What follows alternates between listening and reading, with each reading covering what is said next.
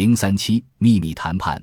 一九一五年七月，拿下纳西里亚之后，英国军队占领了美索不达米亚的南部地区。这意味着此战役的原定目标已经实现，将土耳其人从阿瓦什赶了回去，并在底格里斯河附近将他们打得一败涂地。这样，英国在波斯湾的油田就安全了，威望又在各个方面得到了充分的恢复。遗憾的是，当他们攀上成功的顶峰之际，其他问题又出现了。英国军队受到食品短缺、疾病蔓延等问题的困扰，而且炎热的夏季和当地人的不合作使英国士兵们的体力严重不支。印度远征军司令尼克松将军在应该后撤休整部队的时候，却决定向巴格达进军。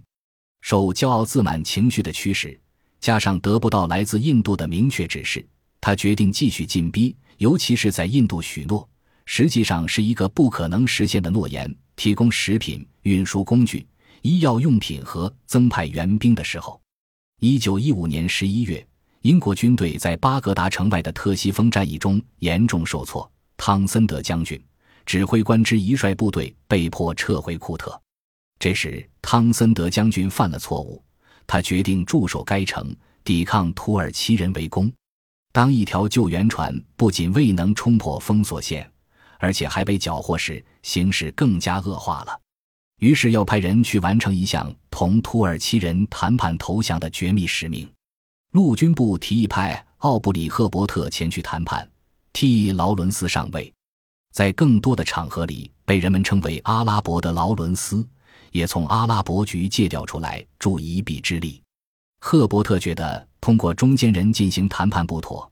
因为根据自己的亲身经验，他知道土耳其人看重荣誉。在这种情况下，汤森德将军应该较为明智的直接与对方谈判。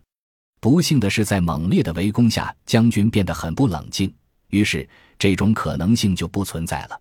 四月二十九日，奥布里赫伯特、阿拉伯的劳伦斯和武装司令部的情报组长比奇上尉三人开始了同土耳其的谈判。